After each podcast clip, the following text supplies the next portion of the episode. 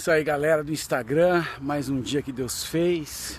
Depois de dar uma pedaladinha boa aí de uma hora, parei aqui com uma palavra no meu coração para compartilhar para vocês. livro de Isaías, capítulo 62, ele diz assim: Não me calarei por amor de ti, ó Sião, e por amor de ti, Jerusalém, não me calarei até que saia a justiça e os reis vejam sua glória e saibam que o Senhor fez justiça. O que a gente tem que, na nossa vida, nos nossos objetivos, na nossa caminhada, é meditar no que diz a verdade eterna na palavra de Deus e tomar uma decisão. O desafio de avançar, o desafio de acreditar no que é possível.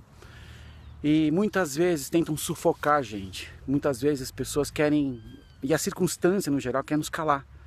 Deus criou os céus e a terra através da palavra da sua boca. E ele disse: haja luz e houve luz.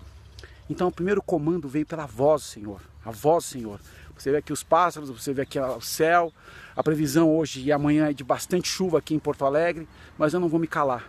Eu vou pedalar, eu vou correr, eu vou fazer a obra, eu vou ser luz e sal para uma pessoa, para minha para minha geração.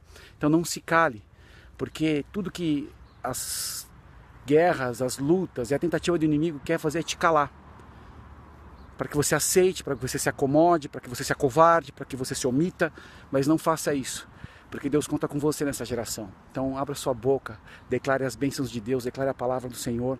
Isaías foi um profeta que não se calou e chorou. Ele era conhecido como um profeta messiânico. Ele diz a tradição que ele foi martirizado, cerrado o tronco ao meio. E o que nós vemos, queridos, é que uma pessoa que não tem medo, ela vai se expor, ela vai declarar a verdade, ela vai pagar um preço pela sua geração. Então que seja esse você. Amém?